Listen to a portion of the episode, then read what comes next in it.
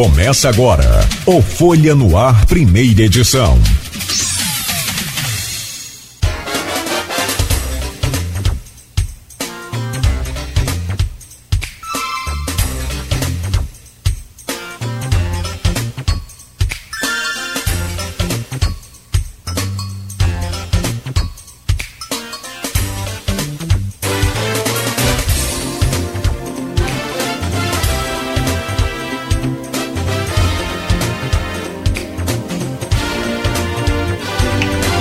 Sexta-feira, 13 de outubro de 2023. Começa agora pela Folha FM 98,3, emissora do grupo Folha da Manhã de Comunicação.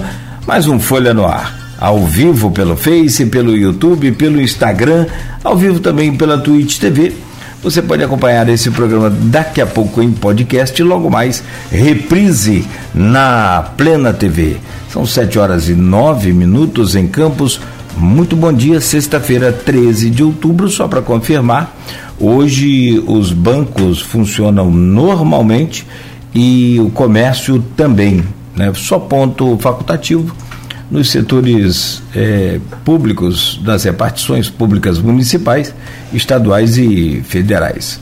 Mas também no setor de emergência e os primordiais funcionam normalmente no dia de hoje que tem, segundo o Instituto Nacional de Meteorologia, tempo bom para Campos, com 29 de máxima, 22 de mínima.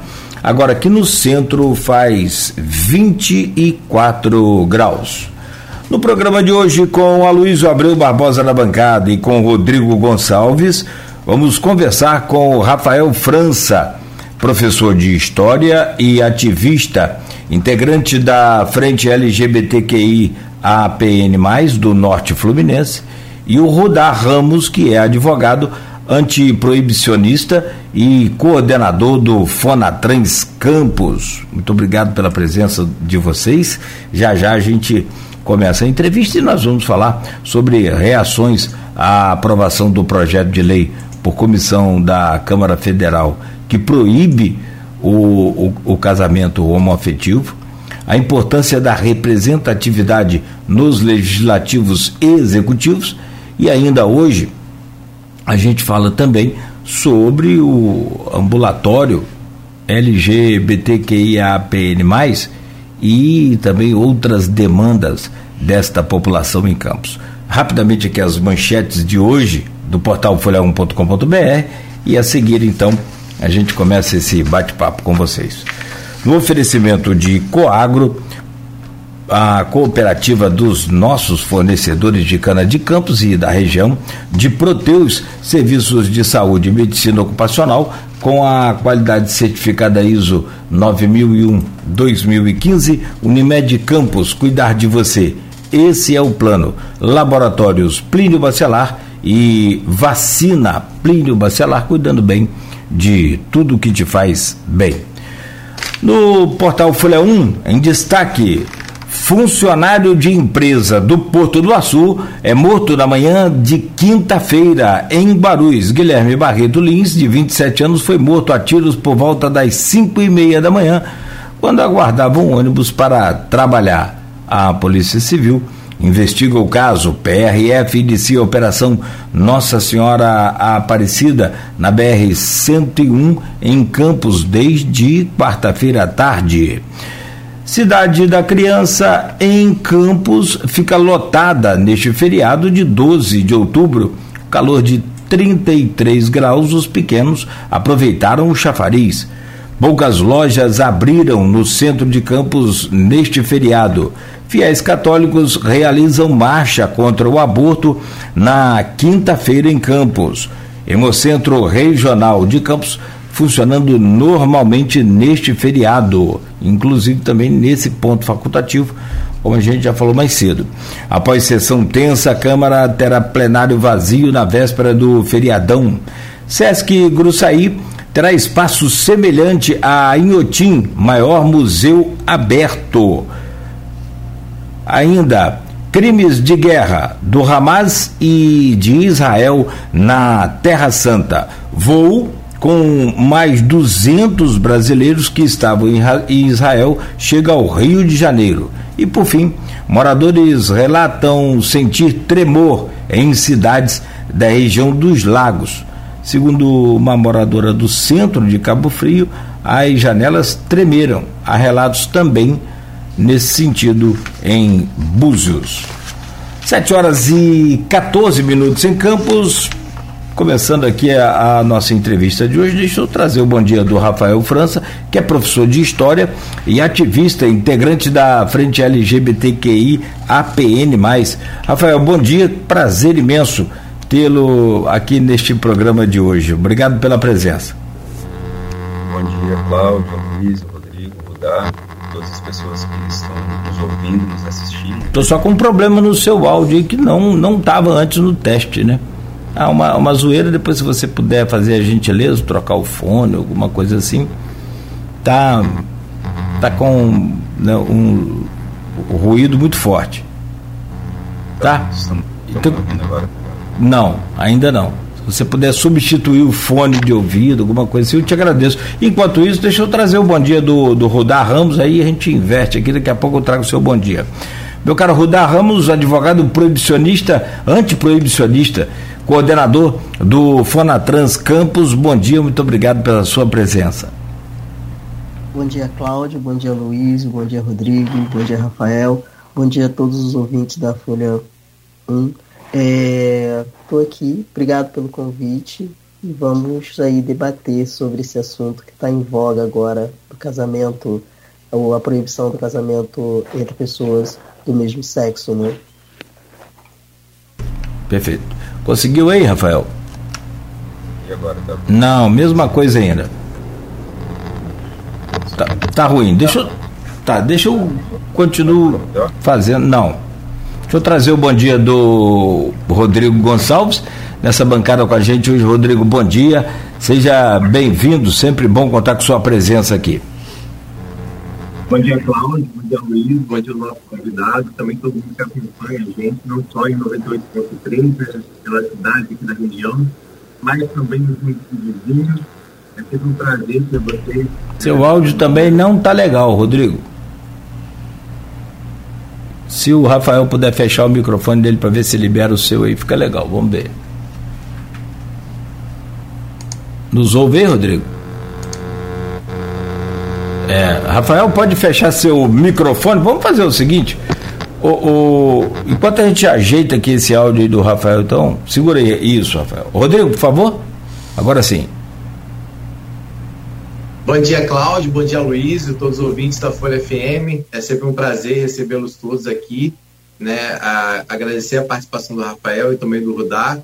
É um assunto que a gente vem trazendo durante uma semana bastante movimentada né? É, em relação à questão do casamento homoafetivo e com certeza vai ser um programa muito produtivo. Né? Então, agradeço desde já não só aos nossos dois convidados, mas também a parceria tanto sua quanto de Aloysio e também de todos aqueles ouvintes que vão ficar com a gente nesse programa. Muito bom. Valeu, Rodrigo. Deixa eu trazer o bom dia do Aloysio Abreu Barbosa e a gente já vai andar abrindo essa pauta de hoje. Rodrigo, é, valeu, obrigado. Aloysio Abreu Barbosa, bom dia, muito obrigado pela sua presença. Hoje, sexta-feira, dia 13 de outubro. Bom dia, seja bem-vindo, meu caro Aloysio. Bom dia, Cláudio. É, Dia, Marcelo, na técnica hoje, né? Está assistindo Beto no, após o feriado. Bom dia, Rudá. É, bom dia, Rafael. Obrigado pela presença de ambos. Bom dia, Rodrigo. Foi, coube a Rodrigo a marcação dessa entrevista de hoje. Né, a gente está com uma semana meio palpitante de assuntos. Né? Esse é um assunto que está dominando todos os jornais, telejornais, sites do mundo, que é a guerra, né? a guerra entre por enquanto, Israel e Hamas, um risco de escalada, né? É, e é, a repatriação desses brasileiros, né, que estavam lá, há que se elogiar aqui a atuação do governo federal e da FAB. A FAB Força Aérea Brasileira que são muito desgastadas, são muito desgastadas como todas as Forças Armadas, do envolvimento com essa intentona é, essa tentativa de golpe bolsonarista, né? São muito arranhadas, as Forças Armadas serão muito arranhadas, infelizmente, desse processo. A FAB começa a, a, a, mostrar como uma força armada moderna deve se comportar numa república constitucional. Né? Trouxe rapidamente os, os... terceiro avião está chegando agora. É, é, trouxe rapidamente os, os brasileiros que estavam lá na zona de guerra, né? E num, num, numa eficiência que alguns países europeus não conseguiram reeditar. Então, para, parabéns ao governo federal, Itamaraty e a FAB. Né? É, e o outro assunto que tomou, tomou conta, que a gente vai tratar aqui hoje, que é, é essa tentativa do, do, do, do, do Congresso, que me parece estar tá dentro de um bojo mais amplo, do, de um Congresso conservador querer legislar sobre o Supremo Tribunal Federal. É, é, a, a, coisa do, do, do, da união da união homoafetiva, ela parece estar dentro desse bojo, né? É, a ministra, a ministra Rosa Weber, que sempre foi uma ministra de todos os ministros da, da, da corte, a mais low profile, assim, só falava nos autos, não dava entrevistas, ela sabendo que ia se aposentar e sendo da presidência, ela adiantou muitas pautas, né? E isso parece ter gerado uma reação no Congresso que começou com a união afetiva. Eu pergunto ao, ao, ao Rudá, ou, ou, ou, você quer fazer o seguinte, Miguel, quer fazer um intervalo? Para a gente estabelecer o som do Rafael e daí a gente voltar com os dois. Podemos, podemos sim. Mas eu acho que o Rafael agora tirou o fone e deve ser isso né, o problema. Vamos torcer porque sim. O Rafael, e, e, ah. Então podemos ir? Podemos. Agora sim, Rafael. Desculpa, Luiz. Só dá um bom dia, Rafael, ver se está legal o áudio dele. Rafael, bom dia. Bom dia, Cláudio, Luiz, Rodrigo, Rodar. Uma satisfação estar aqui com vocês mais uma vez, né? e a todo mundo que está nos ouvindo também e nos vendo aqui pelo Facebook e que a gente possa ter um, um bom debate, né? Porque acho que esse é o, o, grande propósito nosso, enquanto militantes, ativistas, é, é, trazer essa pauta ao debate, né? E poder conversar com as pessoas sobre um tema que é tão importante para toda a sociedade, né? Não só para a nossa comunidade, mas acho que a gente fala da sociedade como um todo. Bacana, Luiz. É, então, a pergunta que eu faço é essa, é, para abrir, abrir a entrevista. É, eu acho que a gente vai tratar aqui da, da, da, da união, da união é, entre pessoas do, do, mesmo, do mesmo sexo, mas do direito né, é, a essa união. Me parece uma coisa natural, acho que, particularmente, Estado e Igreja não tem que arbitrar sobre a vida pessoal de ninguém, né? Mas, enfim. É, como é que se eles veem isso como uma coisa segmentada ao público LGBTQIA+, ou se como vários analistas estão é, colocando, não parece um processo de disputa entre poderes entre o Congresso conservador e o Supremo Tribunal Federal, começo pelo Rudá. É, então, é, o, nós temos realmente um Congresso altamente conservador, né? Isso aí, desde na última eleição isso aconteceu. E o Supremo Tribunal vem, né, nos questionamentos dessas pautas consideradas sensíveis, né? Que é o aborto, descriminalização das drogas, é, é, é, regulamentar os direitos das pessoas LGBT de uma forma ou de outra, quando os processos chegam até lá, é, eles vêm pautando pelo que está na Constituição, né? resguardando o direito dessas pessoas de acordo com o que vem dizendo a Constituição, e isso vem é, de, dessa forma contrária ao posicionamento desses conservadores que utilizam, na realidade, critérios religiosos para legislar. E esquecem que o Estado brasileiro é um Estado laico, né? que eles têm que ali legislar de acordo com o que diz a Constituição e não com a norma religiosa. Nesse desse contexto, tendo em vista que o Supremo Federal vem ditando e vem é, é, é, dando sentenças favoráveis com base sempre na Constituição e também nos tratados internacionais que o Brasil é signatário, é, eles começam nessa campanha, através de, da, da, legislação, é, buscar é, ir contra a essas decisões editando leis que são inconstitucionais, como essa lei, né, que visa proibir o casamento homoafetivo. Mas tem essa ligação tá, realmente entre tentar minar o, o, o, as decisões é, dessas pautas no, no, no tribunal, pelo Supremo Tribunal Federal. Tem essa, essa questão sim. Como é que você vê, Rafael? Então, na verdade, assim, eu acho que é, é isso é a pontinha de um iceberg, né? De um processo longo, complexo, de perseguição contra a nossa população, né? Isso faz parte, acho que, no, de, um, de uma série de ações que têm sido tomadas por parte desses fundamentalistas, né? Para poder tentar fazer com que a gente não tenha acesso aos direitos mais básicos, né? De cidadania, eu acho que uma coisa que é importante a gente deixar muito evidente é que a gente está falando de direitos, né? direitos para todas as pessoas. E muitas vezes o que essas, é, quando trata, né, assim, a gente fala, ah, são temas polêmicos, são temas sensíveis, e aí, na verdade, esses grupos né, fundamentalistas acabam colocando a nossa população como o que a gente na história pensa muito como os bodes expiatórios, né? Assim, a gente é eleito como é, esse alvo desse momento e como se a gente estivesse fazendo um ataque contra a sociedade. Né? Quando a gente vê o texto que foi é, publicado né, pelo, pelo relator do, acesso do, do, projeto de lei, é, fica muito evidente assim que a, a população LGBTQIAPN+, é colocada como um inimigo a ser combatido. Assim, é como se a gente estivesse tentando minar a sociedade, destruir a família, e na verdade não é nada disso. Né? O que a gente está buscando, muito pelo contrário, é, ter acesso aos direitos que já são, já são contemplados a grande parte da população né, nesse campo dos direitos civis. Então, eu acho que espaços como esse aqui, né, que a gente vem mais uma vez para poder falar sobre os direitos da população LGBT, esses temas todos, eu acho que são muito importantes para poder mostrar para as pessoas que a gente não está indo contra a sociedade, né? a gente não é contra a família, é, nós não somos é, esse inimigo a ser combatido. Muito pelo contrário, né? O que o movimento durante esses últimos, essas últimas décadas tem feito na luta pelos direitos é justamente buscar uma integração a essa sociedade que nos exclui, nos mata, né, nos coloca como cidadãos de segunda categoria ou de segunda classe.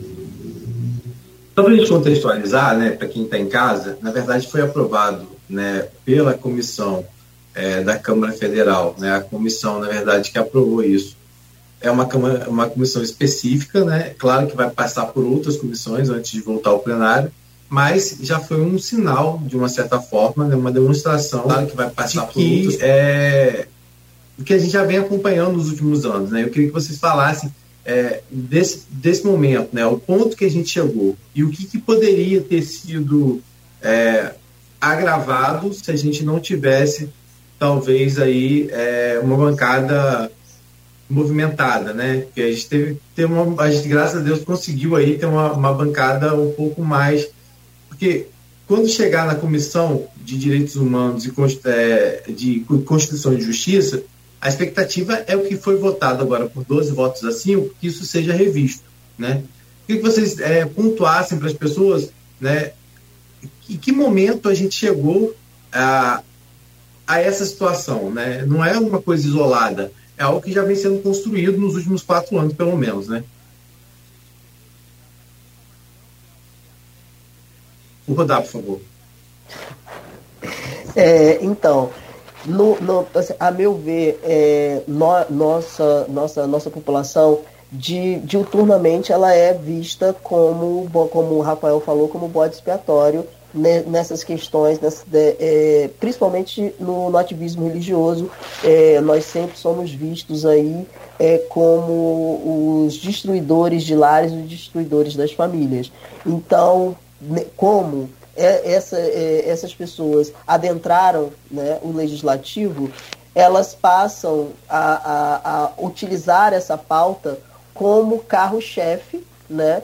Para agimentar o seu poder, o seu poder político, né? através da, da, da, da tentativa de deslegitimar, deslegitimar é, os nossos direitos, as nossas vidas, os nossos corpos. Então, isso é, é com a, essa bancada que, que nós temos conservadora, com, é, eu, eu tinha, quando terminou as eleições, a gente mudou o cenário né, do executivo, mas no legislativo nós tivemos assim grandes derrotas porque é, a maioria é conservadora e nós temos poucos representantes lá dentro é, é, que lutam e pautam mesmo pelos direitos humanos, que têm uma visão mais progressista e de defesa da, do direito de todas as pessoas, inclusive os nossos, né, pessoas LGBTs e de, das minorias. Então, esse ativismo, ele, ele, é, essa concepção desse, dessa, de, dessa Câmara que a gente tem, conservadora, e pautando sempre, sempre que acontece alguma coisa, eles pegam uma pauta ligada à população LGBT e colocam lá. Tanto é que quando é, começou essa questão do quando é, eles voltaram a, a, aos trabalhos, a gente começou a ver várias leis para que, quando que diz respeito à não utilização da linguagem neutra nas escolas, é, a questão do uso do banheiro. Então, essas pautas ligadas à população LGBT são sempre utilizadas, até mesmo para como, como uma forma de proibir, é, é, é, na, na realidade, usando critérios religiosos para pautar é, esse ativismo deles. Então, isso aí não vai ser a primeira, a, a primeira lei e nem o, não vai ser essa questão do direito homoafetivo, daqui a pouco vai continuar a questão dos banheiros, eles vão sempre utilizar alguma coisa para pautar é, leis contrárias a, a, a, nós. E aí a gente vai nessa disputa política também, que é uma disputa de poder, dentro da própria Casa Legislativa, e se porventura lá a gente não conseguir barrar essas questões é, é, inconstitucionais, a gente tem o Supremo e também é, a gente também tem, dependendo dos tratados né, que nós temos com outros países, tratados internacionais que o Brasil é signatário, partir para a denúncia do país né, nessas, nessas, nessas, organizações, como a ONU, comissões interamericanas, nesse sentido. Rafael, na verdade foi aprovado pela Comissão né, é, de Previdência, Assistência Social, Infância, Adolescência e Família. Né? Ela ainda precisa passar por outras comissões, claro, antes de ser levada ao plenário para ser votada. Né? Então, a expectativa é que ela chegue primeiro né, na Comissão de Direitos Humanos e depois na, na Constituição e Justiça. Você acredita na mudança é, do que foi proposto é, dentro dessa comissão né, é, de assistência social, infância e, e, família, você acredita nessa mudança? Você acredita numa discussão mais ampla? Você acha que é importante também trazer essa discussão ao centro? Sim, a gente tem esperança, né, de que isso seja seja barrado, evidentemente, mas eu acho que é interessante, né, até a partir do que o Rudá fala, como que a gente tem nesse cenário do legislativo esses grupos que é, a gente coloca como um processo de polarização, mas na verdade a gente precisa nomear e nós conseguimos fazer isso enquanto movimento social, né, com, com a eleição de é, algumas deputadas trans, travestis, né, algumas pessoas ligadas à causa LGBT, é, pessoas que são aliadas importantes também. É, mas nesse processo de polarização, acho que é importante evidenciar que, na verdade, a gente está falando do, de um grupo que está lutando por direitos, né, que está lutando pela garantia de direitos mais básicos, e um outro grupo que está atacando esses direitos. E aí é, é, muito sintomático, né, onde esse texto passa primeiro, porque esse texto ele, ele vem desde 2007, né, essa PL é do Clodovil Hernandes, de 2007, e nessa comissão de família, adolescência, e assistência, etc., né, um nome bastante extenso, é, evidencia muito, evidencia-se muito a questão da família, né, como, como a família sendo esse padrão é, de homem, mulher, homem cisgênero, mulher cisgênera e seus filhos. Enquanto a gente sabe que na realidade a família é algo muito mais amplo. Né? E aí o que, o que, que a gente está defendendo? O reconhecimento daquilo que já existe, que a população LGBTQIA+, já existe nós já formamos famílias, nós já temos filhos. O que a gente quer, na verdade, é que isso seja reconhecido pelo Estado para assegurar os direitos mais básicos. Então, assim, a gente não está impondo nada a ninguém. A gente não está é, requerendo é, inventar alguma coisa. Pelo contrário, né, a gente está buscando o reconhecimento. E aí, por que esse reconhecimento? Porque esse reconhecimento assegura direitos. Né? Esse reconhecimento, em última instância, vai garantir com que a gente consiga estar vivo, viva e de uma forma assim, é, usufruindo da cidadania que todo mundo tem direito. Né? Então, é, a esperança, a expectativa é, obviamente, de que esse projeto de lei seja barrado, né? mas a gente não pode é, passar disso de forma despercebida. Né? Eu acho que é mais uma vez um momento importante para a gente destacar a luta do, do movimento LGBT, né? reiterando que nós defendemos sim a família, mas todos os tipos de família, né? não um tipo padronizado de família cisgênero, heterossexual, né? Que, e o texto né, do relator é muito, muito interessante e curioso nesse sentido, né? Porque... O relator que é para deixar claro, né, Rafael, que é um pastor, né? Que Sim. é o, o, deputado pastor Eurico, ele é do PL de Pernambuco, né? Então, até para as pessoas poderem entender também né, essa questão do fundamentalismo que você colocou aqui. Uhum.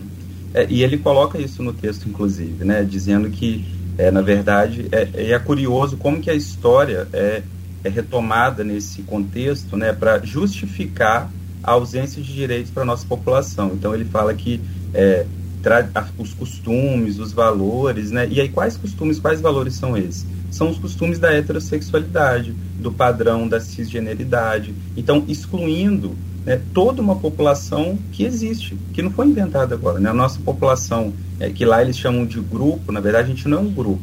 Nós somos uma população, nós somos uma comunidade e nós temos direito como todo mundo. É, eu acho que essa que é a grande questão.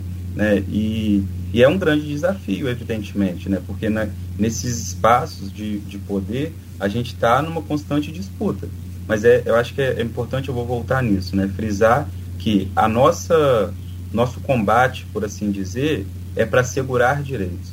Né? O combate que eles fazem é para destituir os nossos direitos em favor de, de um ideal né, que é colocado e que muitas vezes esse ideal atravessa é, argumentos religiosos, né, argumentos que chamados né, como fundamentalistas, que é importante dizer também que não são todos religiosos que têm essa postura.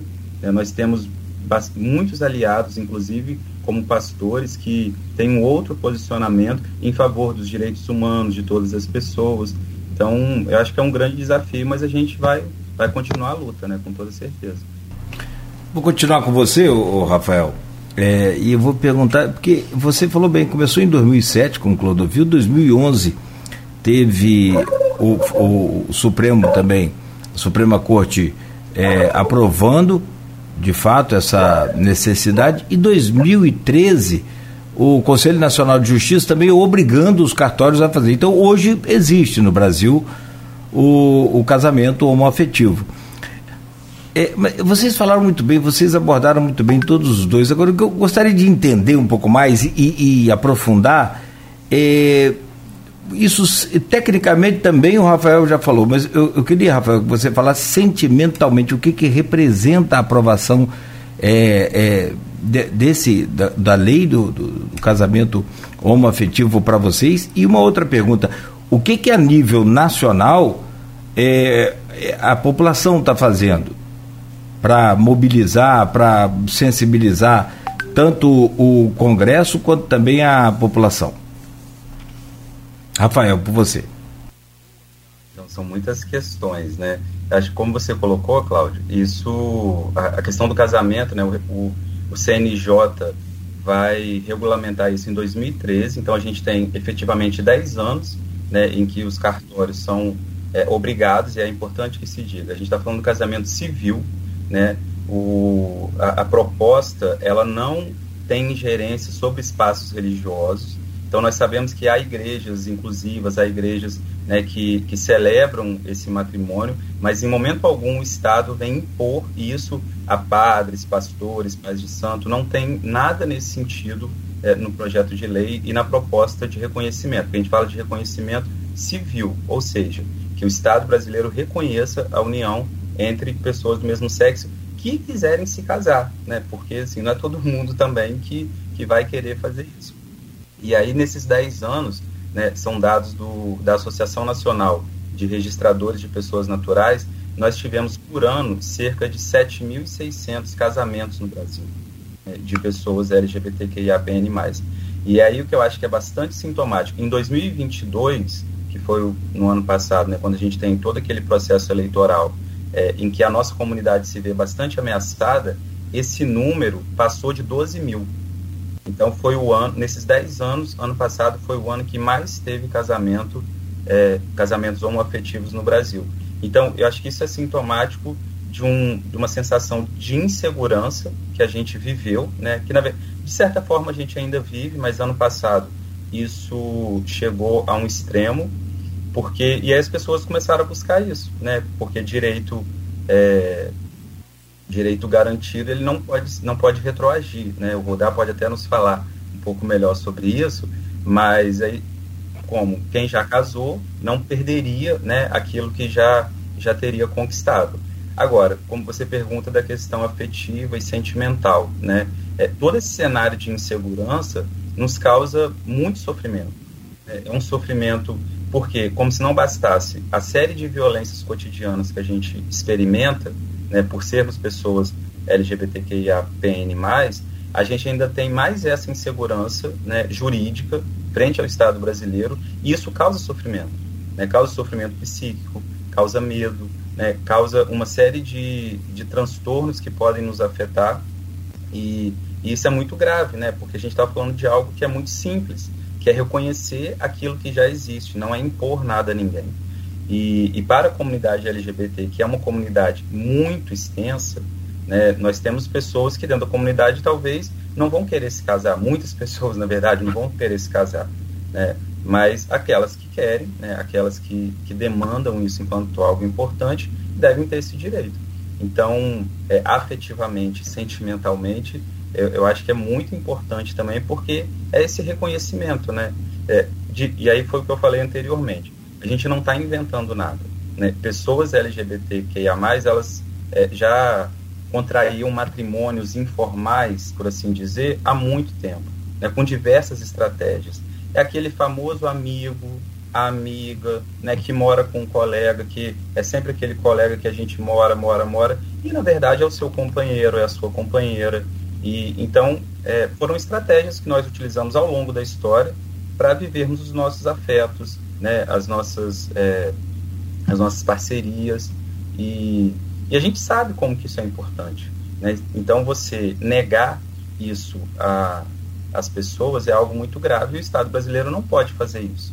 Né? Sob nenhum argumento, não tem desculpa para poder você fazer com que é, justificar né, essa retirada de direitos. E eles até colocam que garantiria-se o patrimônio, né, é, seria um contrato, como, quase como que um contrato empresarial entre duas pessoas, para você garantir o patrimônio, para você manter, né, caso é, que você constitui junto. Mas a gente não está falando só de patrimônio, né? a gente está falando de afeto, a gente está falando de família, a gente está falando de ter uma vida completa.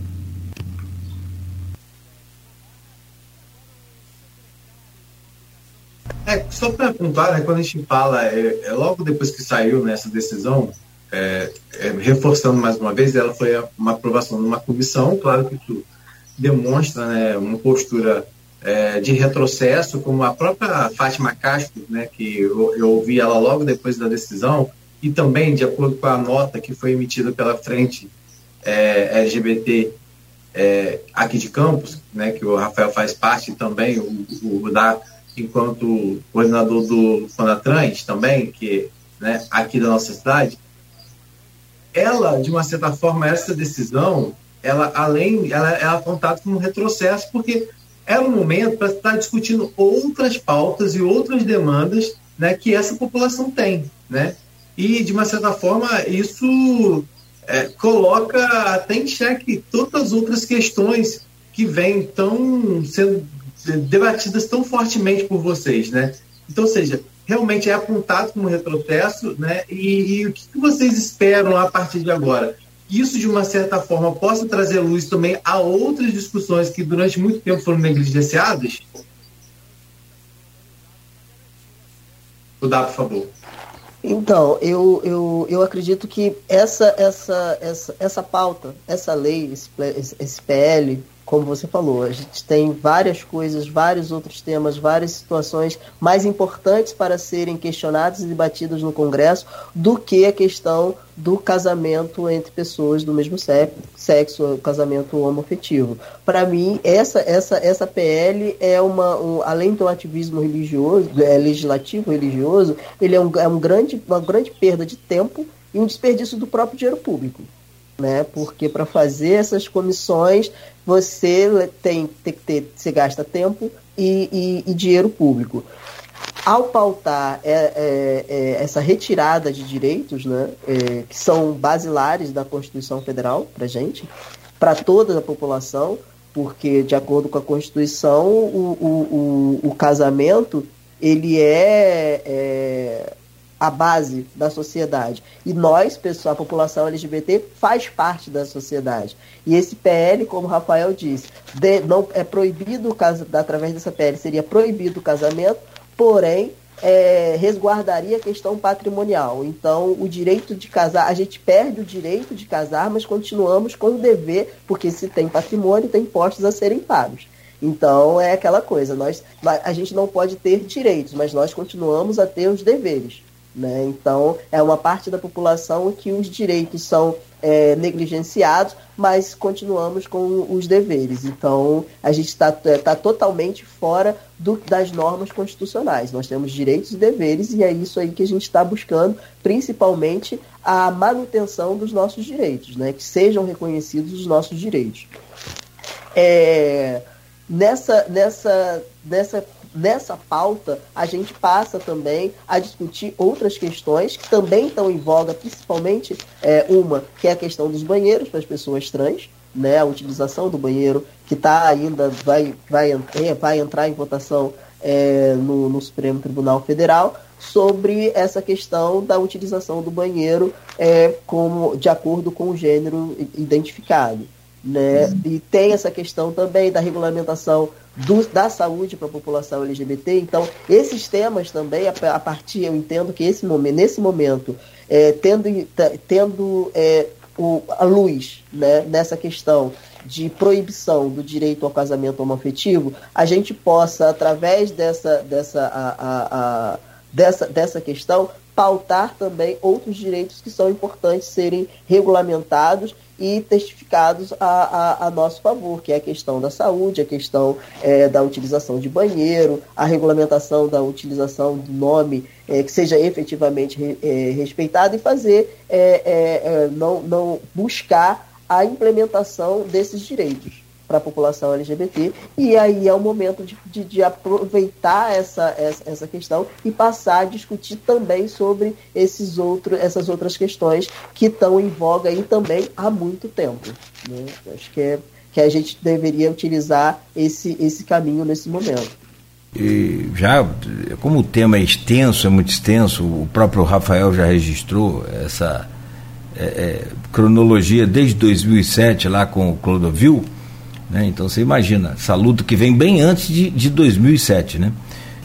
No programa desta sexta-feira, que tem o oferecimento da Coagro, Proteus, de Unimed Campos, Laboratório Plínio Bacelar e Vacina Plínio Bacelar, estamos com o Rodrigo Gonçalves e o Aloysio Abreu Barbosa na bancada, conversando com o Rafael França, que é professor de História e ativista integrante da Frente LGBTQIAPN+, do Norte Fluminense, e com o Rudá Ramos, que é advogado antiproibicionista e coordenador do Fonatrans Campos.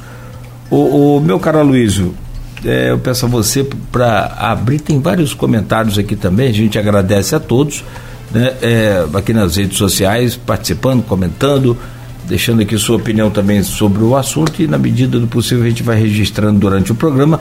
Mas eu peço você, o, o, o meu caro Luiz, para abrir então esse bloco, por gentileza. Então, tem algumas questões que foram tratadas no, no primeiro bloco que eu queria falar um pouco mais, mas aí já talvez fazendo uma ponte para esse segundo bloco, que, como disse, a pauta foi do Rodrigo, é, que está, o segundo bloco giraria em torno de representação, né? representação, representação política. É, acho que dá para fazer uma ponte entre, entre, entre, as duas coisas. O Rafael falou, bateu na tecla de que é, esse movimento do, do uma parcela do, do, do, Congresso, né, da Câmara de Deputados mais especificamente, ele é, tende a colocar a população LGBTQIA mais como, como o inimigo, né? É, eu, eu, eu, retomando a minha primeira pergunta, eu, eu, eu, eu, concordo com isso, acho que isso lembra muito o que Hitler fez com os judeus na Alemanha, enfim, isso está muito presente na, na história, né? É, mas é, é, é, eu e outros analistas, a gente entende que é, o inimigo principal desse pessoal não é nem a população LGBTQ+, é o Supremo, é uma crise de poder, é uma disputa de poderes, né? É uma disputa de poderes. É, e aí todo, tudo isso entra, entra, entra, entra no bojo. Porque, é, vamos falar a verdade, ainda que isso vá tramitar para outras comissões, vamos falar aqui um, um, pouco de pragmatismo. Isso não vai passar na Câmara, no plano da Câmara. Não vai passar. Isso não vai passar no Senado Federal. Não vai passar. Por que, que não vai passar? Porque todas as pesquisas mostram que é, é, a aceitação e, e, e, manutenção dos direitos já estabelecidos pelo, pela, pelo Supremo a população LGBTQIA+, é aceita pela, pela maioria da população. Né? Então, a pessoa não vai, não vai contra o que a maioria pensa, o, o representante, raras vezes. Né? É, a, isso, isso pode passar outras coisas. Por exemplo, moralidade penal, 16 anos, porque é, é, também envolveria mudança constitucional, mas isso a, a, a manipulação brasileira, não estou questionando, falando de valor, mas é favorável, segundo mostra é, todas as pesquisas. O que eu quero dizer, algumas pautas conservadoras têm aprovação popular, essa não tem. É uma posição, né?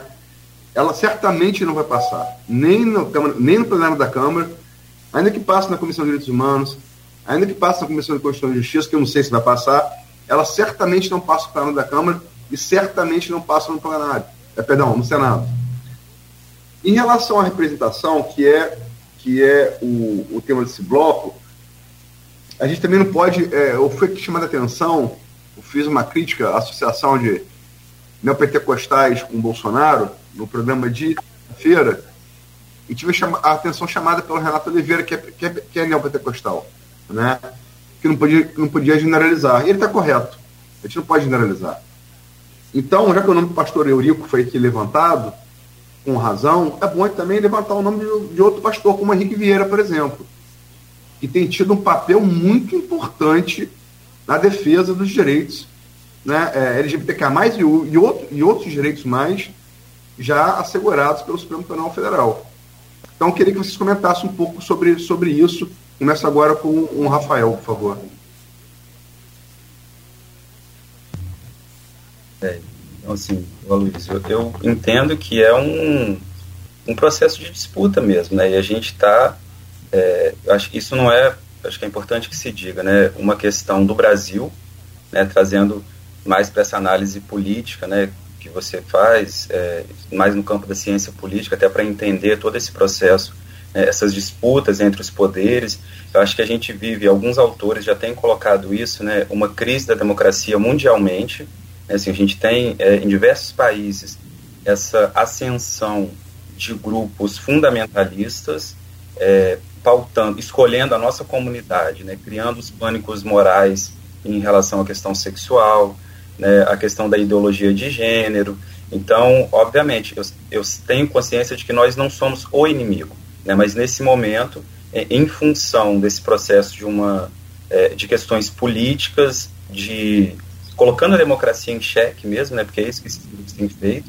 Acho que na medida em que eles atacam da forma como eles atacaram agora, né, e eu concordo com você de que é, esse projeto de lei, com a redação que, que teve do relator nessa comissão, ele não vai para frente, né, ele vai, vai cair, mas é mais um, uma forma, uma estratégia, né, eu acho que é bom que se diga isso, que esses grupos fundamentalistas, esses grupos que têm feito esse movimento, eles fazem isso a partir de uma estratégia de tomada do poder, de controle do poder é, político do país, no estado, na cidade. Né? Então não é algo impensado. Né? Eu acho que isso faz parte de uma estratégia que busca, na verdade, minar o poder democrático. Né? E, e, a democracia. É, e eu estou em sala de aula, eu trabalho na educação básica do sexto ano até o terceiro ano do ensino médio, é, e eu vejo como que isso chega até a escola.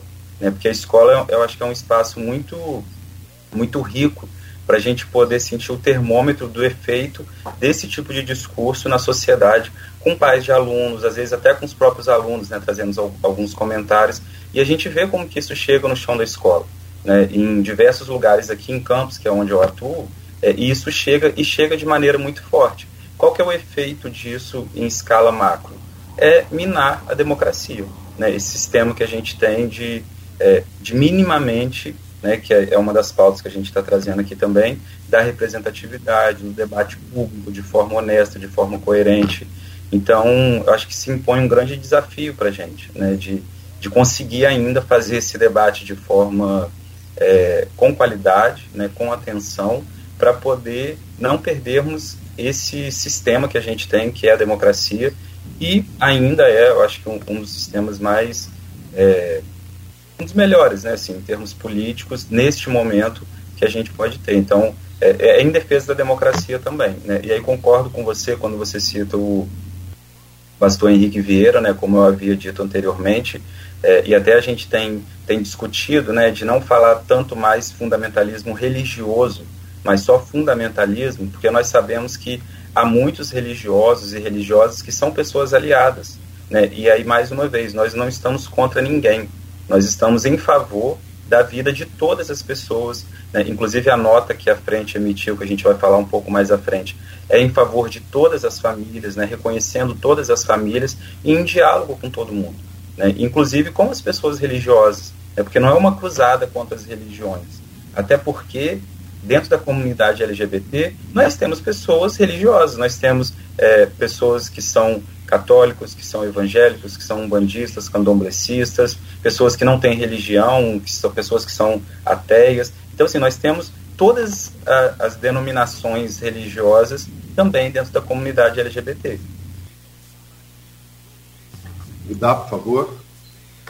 É, então, Aloysio, eu, eu entendo que essa, essa há realmente uma luta de disputa, principalmente é, é, tentando minar a independência do, do, do, do, do judiciário é, efetivamente né, e diretamente ao, ao STF, tendo em vista que quando essas pautas chegam para julgamento e o, a, a, o STF ele, ele existe né, para defender é, o que está ali na Constituição e fazer a, analisar os casos é, judiciais com base no que diz a nossa Constituição e os tratados internacionais. Então, como é, é, é o, o, a, o Poder Legislativo vem é, perdendo, né, tem tido decisões é, principalmente nos últimos tempos, após essa questão, essa polarização direita, esquerda, é, de, de, de uma, uma, figura única né, no, no, no, poder de pessoas, é porque eu não gosto de falar no nome do inominável, né? então, assim, eu evito falar. Então, é, diante das perdas no campo judicial, entendeu? Principalmente no STF, é, quando esses, é, é, essas pessoas adentram o poder legislativo, eles passam, estão passando a criar demandas sempre voltadas, essa legislação sempre voltada para é, restringir o poder de decisão do STF. Essa, essa PL é uma delas, porque além de proibir, né, lá no, no bojo da, da, da, da, da redação dela, além de proibir o, o, casamento entre pessoas é, do mesmo sexo biológico, né, ela também que, tenta proibir que sentenças, né, que decisões é, flexibilizem essa decisão, o que o que está nesse caso essa essa lei, essa PL se torne uma lei. Então é uma é, é, é, é visivelmente um ataque também a um poder democrático, da, que é, está aqui no bojo da nossa democracia, que a gente tem o executivo, o legislativo e o judiciário, que são poderes independentes e harmônicos, mas eles estão já tentando realmente entrar e buscar é, efetivamente minar essa independência do Poder Judiciário. Essa também é a minha, é a minha visão. E, e, falando de representatividade, nós temos o pastor, que é um cis aliado, que tem, que é, é religioso, e um cis aliado que defende é, os direitos humanos, a vida e, e, e o melhor para todas as pessoas, como temos também a, a, a Erika Hilton, a Duda Salabé, pessoas que estão ali, né, pessoas, duas, duas mulheres trans, né, e, e pautando ali o pela, pelo, pela testificar, é, pelos nossos direitos, não só pelos nossos direitos, né, que nossos direitos sejam é, efetivamente é, respeitados, mas como direito de todo o cidadão brasileiro. Então elas estão ali e elas gostam muito de dizer isso, porque infelizmente eles colocam pautas que acabam, é, é, como do casamento, é, a proibição do casamento homoafetivo, que acaba levando como se elas estivessem ali só para pautar questões e defender os direitos da população LGBT. Como, na, mas, é, na verdade, elas estão ali e fazem o trabalho delas para a defesa de toda a população brasileira, ao contrário de muitos outros fundamentalistas que focam só no visando é, o que eles, eles acreditam e esquecendo que eles estão ali para legislar para toda a população brasileira e não apenas naqueles que, que votaram neles. Né? Então, é, no Brasil a gente tem muito isso, as pessoas é, passam, entram no, no, no poder, né? né são, são, são eleitas e esquecem que elas estão ali, a partir do momento que elas foram eleitas, que elas estão ali para fazer, a, a, a legislar para toda a comunidade, não apenas para aquela que o elegeu, né? Então é mais ou menos por isso. Eu, eu vejo realmente que está tendo aí um ataque direto ao Poder Judiciário na figura do, do STF. Falando um pouco sobre essa questão da representatividade, é, você citou a Erika Hilton e ela fala né, que mesmo diante de uma discussão e da derrota nessa comissão específica, né, que é a comissão é, de previdência, assistência social, infância, adolescência, ela fala muito da importância dessa discussão, né, de, e da representatividade que teve também da presença da, da comunidade LGBT QI, APN+, participando desse debate diretamente, né. É, hoje, a gente aqui em Campos vê também essa representatividade muito maior, é, fora do legislativo e do executivo, muitas vezes, né? A gente tem o exemplo da frente, queria até que o Rafael falasse um pouquinho mais como é que funciona essa frente do Norte Fluminense. E também, né, por exemplo, nós temos uh, uma representação local do Fórum Nacional de Travestis e Transsexuais Negros e Negras, que é o Fonatrans, cujo Rudá é aí o, o coordenador. Ou seja, essa representatividade na sociedade, ela parece ter ganhado, está ganhando cada vez mais espaço. Mas quando chega né, no legislativo e no executivo, isso muitas vezes acaba não acontecendo. Como fazer para mudar isso? Né? Eu queria que vocês falassem um pouco também sobre essa questão do que é a frente, do que é o Fanatrans e também dessa necessidade de, de ter representatividade no legislativo e no executivo. Rafael, por favor. Então, é, a frente LGBTQIAPN+, do Norte Fluminense, é um, na verdade uma reunião, né, de, é uma união, melhor dizendo, de pessoas, grupos, associações, grupos de estudo, é, ONGs, que buscou desde 2021, né, quando a frente ela começa a tomar corpo, buscou integrar essas pessoas, busca integrar esforços, né, pessoas que já estão interessadas na luta pelos direitos da população LGBT, é, se reunirem, né, porque sabemos que somos muitos, muitos e muitas e muitas né, pessoas LGBTs no, na região norte fluminense, mas sabemos também que muitas vezes as pessoas não têm tempo, não têm disponibilidade para se engajar nessa luta. Né? Então, aqueles e aquelas que se engajam nessa luta passaram a se reunir nessa frente. Né? E, então, a frente ela integra ativistas independentes, como eu, por exemplo, né, que, que não estou vinculado esses outros grupos, mas também organizações como o Grupo Mães da Resistência, né, que aí foi assim, na verdade o grupo responsável pela criação da frente foi a partir da convocação dessas mães, né, que são mães e pais de pessoas LGBTs, que a frente começou a ganhar corpo, né, a André, a Sheila, a que, que deram esse pontapé, e aí hoje a frente tem, além do Mães da Resistência, o próprio Fonatrans, o coletivo Trans Goitacá, o Trans NB da UF, o Nugedes do, do IFE, o coletivo trans da UENF e é, a CIRD, né, a, a Érica participando com a gente também. É, inclusive, a gente vai falar um pouquinho depois, acho que de um evento importante que a gente teve aqui em Campos. Então, a frente, na verdade, ela congrega né, esses diversos grupos. E quem quiser participar, né, eu vou pedir depois para a gente colocar aqui o, o arroba do, do nosso Instagram para poder contribuir. Né? Então, a frente ela é essa, é essa união de pessoas interessadas em lutar pela população LGBT, em oferecer apoio, em, em oferecer é, é, é, essa luta mesmo, né, pelos direitos, pela garantia de direitos. Então, a frente ela faz parte desse esforço. E aí, infelizmente, a gente ainda não tem no legislativo a devida representatividade, né? Talvez seja chover no molhado, porque eu sei que isso já apareceu, inclusive aqui diversas vezes. A nossa Câmara de Vereadores, ela é nada representativa da diversidade que a gente tem da população. Né? E aí eu não digo não só de ter ou não uma pessoa LGBT lá, né? mas que obviamente seria bastante importante pelo que o Rudá já trouxe. Né? Não é que a gente só vai falar de questões LGBTs, a gente fala de saúde, a gente fala de segurança para todas as pessoas. Mas a nossa população está numa situação de vulnerabilidade muito grande. Né? Assim como quando a gente tem é, mulheres cisgêneros ou transgêneros é, em, nessa representatividade é muito importante, porque a gente sabe que as mulheres sofrem ainda hoje com o assédio, o machismo e tudo aquilo. E a nossa Câmara não tem isso. Eu acho que esse é um dos grandes desafios né, para a gente poder. É, ano que vem a gente já tem um período eleitoral, que eu acho que é bastante importante, até para a gente poder repensar isso, porque a representatividade é muito importante. Né? Eu acho que é, ela é importante na medida em que eu tenho ali, obviamente, uma pessoa que não vai ser um totem, né? Porque não é só você estar tá ali, ah, eu sou uma pessoa LGBT e estou ali só para dizer que sou LGBT, não é isso. É, é, eu estou ali enquanto uma pessoa LGBT e luto pelos direitos das pessoas LGBTs e das outras pessoas também.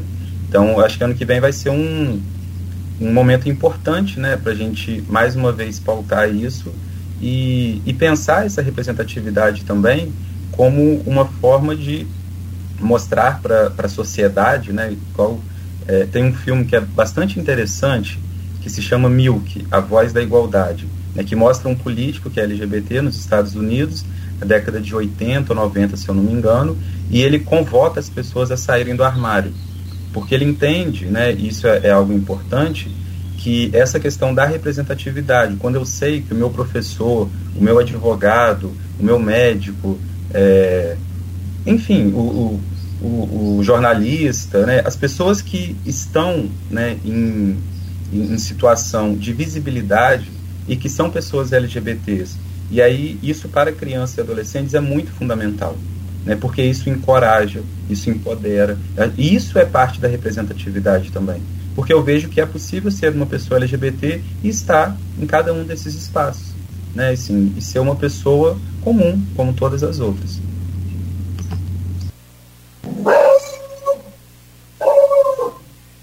Rudá? É, é. Hum.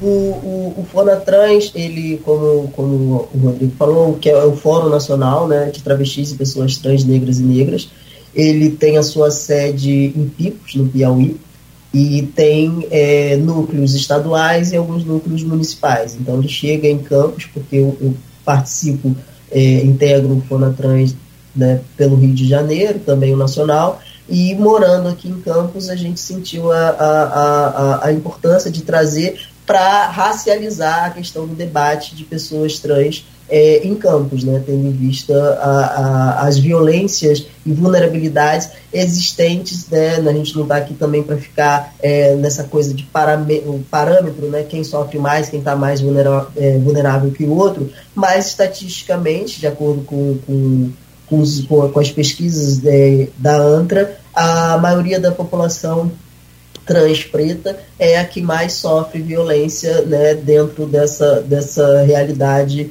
nossa aqui no Brasil, onde nós continuamos sendo é, a, o país que mais mata pessoas trans no mundo. Né? E aí eu, eu, a gente chega e de uma forma assim visando racializar mais esse debate e integramos a, e passamos a integrar também a frente como uma forma, como a gente está chegando, de contato com quem já estava aqui, que era além do, da frente, também o coletivo Trans e aí depois veio o coletivo Trans NB, e a gente começou a articular é, eventos como forma de divulgação de, de, de direitos, é, formações, assim, da, da, levando informação também com cultura, a gente buscando é, unir é, é, esse, esses dois pilares. A questão da, da representatividade como o Rafael falou, é, a gente está numa situação, a população vive numa situação de vulnerabilidade e que e muitas pessoas lutam para é, é, especificamente sobreviver, simplesmente existir, que muitas vezes não sobra tempo para estar é, é, na militância ou galgar, e para muitos eles não acham é, palatável, não conseguem se imaginar num espaço de poder, numa Câmara Municipal, numa Câmara Estadual ou federal. É, o, eu entendo que para que a gente possa é, mudar isso, a, é, é, é tentar buscar políticas públicas efetivas né, na área da educação, saúde, é, da área social, para que essas pessoas tenham acesso né, à saúde, à educação, principalmente, porque o nível de, de evasão escolar ela é, é, é grande dentro da população LGBT. E também fazer formações, formações políticas mesmo, né? para que essas pessoas entendam é, quais são os seus direitos, quais são é, seus direitos, deveres e até onde elas, po elas podem chegar. Porque é aquela coisa também, a partir do momento que a gente tem é, oportunidade, nos, nos é dada oportunidade, que o sistema tenta sempre é, no, nos diminuir, tirar, é, tirar nossos direitos, que quando a gente consegue uma brecha para furar a bolha, a gente consegue acessar todos os espaços que possíveis e muitas vezes que dizem impossíveis para a gente. Acho que é, políticas públicas e formação para a população LGBT, eu acho que a gente consegue mudar esse cenário e adentrar é, esses espaços de poder. Deixa eu trazer aqui rapidamente um, um tema. É, eu estava pesquisando e, e para a gente fazer essa entrevista, estava uh, apurando aqui a, a, primeira, a primeira eleita, a primeira trans eleita no Brasil foi em 1992, lá na cidade de Colônia do Piauí. Kátia Tapeti. Kátia Tapeti, muito obrigado. Aí você fala, lá se vão 30 anos. Aumentou o número? Aumentou. Da última eleição, a de 2020, por exemplo, foram 600 mil candidatos no Brasil inteiro. De todos os 600 mil, 590 foram é, da comunidade LGBTQIAPN+, e desses 590, 112 se elegeram. Mas eu estava vendo aqui, gente, a, a, luta é muito grande. Vocês sabiam que quando a gente sai daqui do programa e mais tarde vai andar nas ruas aí, a gente sofre também os ataques? Por ter entrevistado vocês? Vocês têm noção da, da, da profundidade e, e, da força dessa tentativa de é, é, deixar vocês, deixar a comunidade o quanto mais invisível possível? É um negócio muito absurdo. Cada coisa que eu ouço, que eu não vou, evidentemente, replicar aqui, nem de forma nenhuma. E, e repudio e luto e fico imaginando. O que, que é mais difícil para a comunidade ter uma representação maior nesse é, legislativo e também no executivo, evidentemente. Mas assim, por que, que é tão difícil? Porque eu fico assim, imaginando, quando a gente sofre esses ataques aqui indiretamente, a gente já sofre pra caramba. Imagine a comunidade. É o que? É muito ataque que recebe, é pouca verba, é pouco apoio. O que, que é o predominante nessa corrida a, a uma disputa de um cargo eleitoral, o, o Rudá?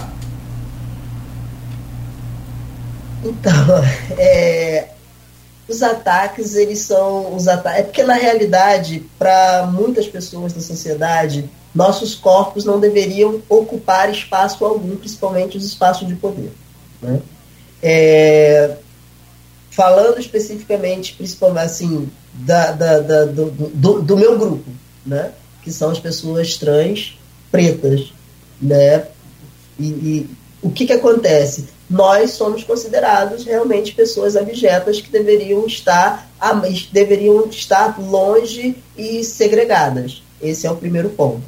Então, para que a gente possa é, adentrar nesses espaços de poder, a luta, primeiro, a gente tem que fazer é, qualquer coisa que a gente faz, a gente tem que fazer com um primor superior do que uma pessoa cis heteronormativa. Né?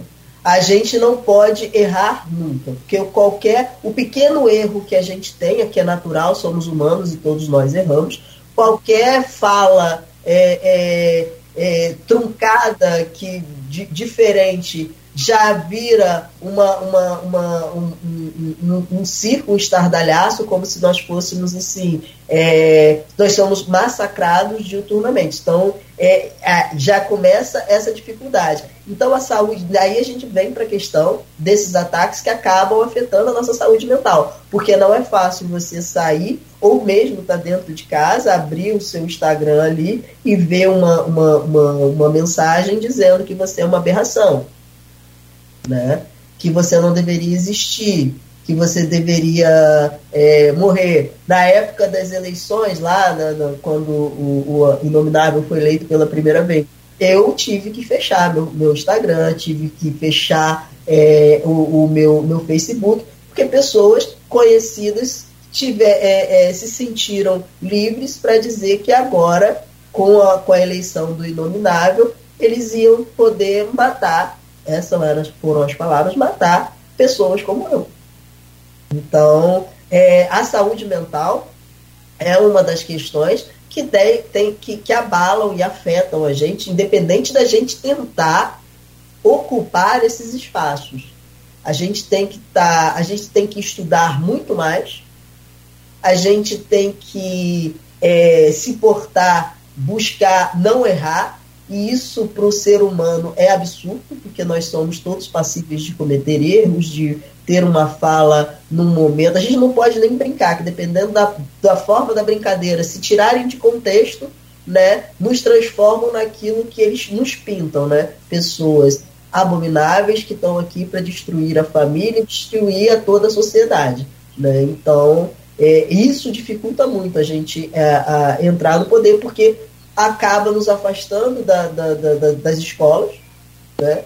porque você ir para uma, uma escola, uma pessoa trans, ir para uma escola e não poder utilizar o banheiro, e só utilizar o banheiro quando chega em casa, ir no banheiro antes de ir para casa, antes de ir para lá, e depois só ir ao banheiro quando sai daquela unidade escolar, porque tem medo de ser na escola, né, de ser retirado do banheiro, como também ir a algum espaço público, num shopping, é, num cinema, e ser retirado do banheiro, num bar, alguma coisa nesse sentido. Então, isso tudo vai minando a nossa, a nossa saúde mental e também colocando barreiras na área da educação, na, na área da saúde, e com isso a gente vai tendo maiores dificuldades de adentrar esses espaços. Então, por isso que a gente pauta e busca é, regulamentar políticas públicas e regulamentar também os nossos direitos para que a gente possa é, tirar, retirar essas grandes barreiras aí, para que a gente possa é, caminhar e adentrar é, a esses espaços, se assim a gente quiser, porque também não é necessário, né? Tem pessoas não, não, mas não é dado, não, não, não, é, não é dado, não, não nos passam e não nos é dado a forma de escolha até do que a gente pode fazer e qual profissão a gente seguir. Muitas vezes a gente tem que, para sobreviver, pegar o que tem. E são trabalhos né, que a remuneração é baixa e todos a gente vai aí. É um, um efeito cascata negativo. Né? Então, é, é, acho que é mais ou menos por aí. Para fechar, Rafael, por favor. Então, Cláudio, quando você traz nessa questão dos ataques e eu acho por isso que eu faço questão sempre nas minhas falas falar da importância das pessoas aliadas, né? Os aliados, as aliadas, os aliades, né? usando a linguagem neutra inclusiva, porque as pessoas aliadas, né, que não são pessoas LGBTs, mas que de alguma forma pautam, né, algumas demandas nossas, abrem espaço para que a gente possa discutir isso, elas são fundamentais, né? Porque é por essas pessoas que na maioria das vezes é, gozam de algum privilégio, né, o privilégio da cisgeneridade, da branquitude, da heterossexualidade, porque na nossa sociedade, infelizmente, isso ainda é um privilégio, né? Então, eu reconheço como pessoas aliadas porque, é, ocupando esses espaços, essas pessoas abrem espaço para que a gente possa integrar né, e partilharem da luta com a gente. Obviamente que jamais irão sentir o que a gente sente na pele.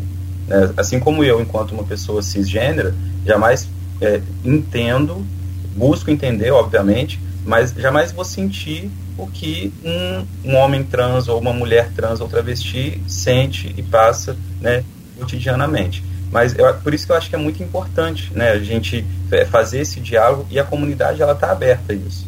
Né, ela está aberta, obviamente, desde que esses espaços sejam espaços para que a gente possa é, construir em conjunto, para que a gente possa né, é, produzir esse efeito de representatividade sem que a gente perca o protagonismo da luta, porque é nosso, porque é a gente que está vivendo isso cotidianamente. E é um grande desafio, né, com toda certeza. E aí, assim, é, né, você certamente vê isso, que é só uma pontinha do que, que a gente passa cotidianamente. Ah, não, não quando o Rudá fala do banheiro, né, é. dessas várias questões, assim, é, o que parece, parece que são coisas pequenas, mas são coisas fundamentais, que acabam tirando as pessoas da escola, né, acabam colocando pessoas em situação de ainda mais precariedade. Né. Eu reconheço, obviamente, quando a gente olha a realidade brasileira, a gente sabe que questões de classe, questões raciais, elas são muito urgentes né, porque a gente tem cada vez mais precarização do trabalho, né, a gente tem é, a população em situação de grande vulnerabilidade. Né, há pouco tempo o Brasil volta ao mapa da fome, né, que a gente insegurança alimentar como uma coisa gritante. Só que em todo esse quadro, nós temos sempre populações que estão mais vulnerabilizadas, né, populações que estão em maior risco.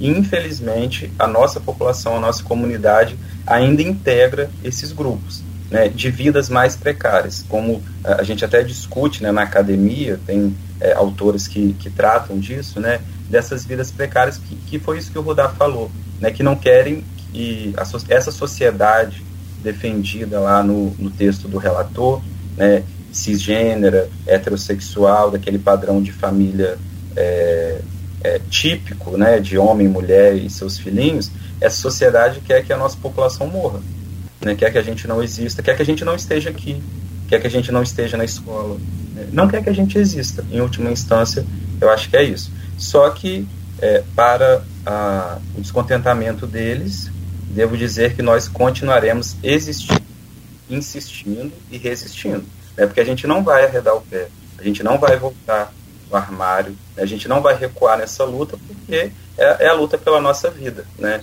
Eu costumo pensar assim, que o dia que eu parar de militar é porque eu já não estou mais vivo. Enquanto eu estiver vivo, eu vou, estar na militância de alguma forma. Talvez não essa militância, que como o Rodar trouxe também, às vezes a gente não tem mais energia para estar né, à frente de alguns processos de grupos e tal, mas é, só de estar vivo, estar transitando, estar trabalhando, né, estar pelos lugares, às vezes já é parte de uma militância, né? Estar vivo já é é, atuar nessa militância também. Muito boa a sua fala. Aliás, temos que fechar esse bloco e fazer uma pausa bem rapidinho para fechar o programa, no último bloco ainda, para a gente voltar a falar sobre a questão de, de outras demandas também. É, não, e longe de comparar o que eu sofro, o que o Rodrigo, o Aloysio, porventura, vem sofrer também nas ruas aí, com a cobrança por ter entrevistado, por ter feito esse programa, mas por outro lado, nos satisfaz que é, na verdade, a nossa obrigação. Direitos humanos para todos, todos somos diferentes, isso que nos faz humanos. Célida Luna, Mendivil, parabéns, Rafael, emocionante sua fala, tá aqui, ó. O Alcir Alves falou aqui também nos comentários ali no Face. É, tem muitos elogios aqui o programa, mas acho que a gente tem que elogiar são os dois que estão aqui na bancada é, defendendo e lutando pelos seus, basicamente pelos seus direitos básicos, mínimos, né? É um absurdo. Parabéns pelo programa, sucesso a todos. Meu irmão Rudá, pela luta diária, o José Leonardo Galberto Ramos.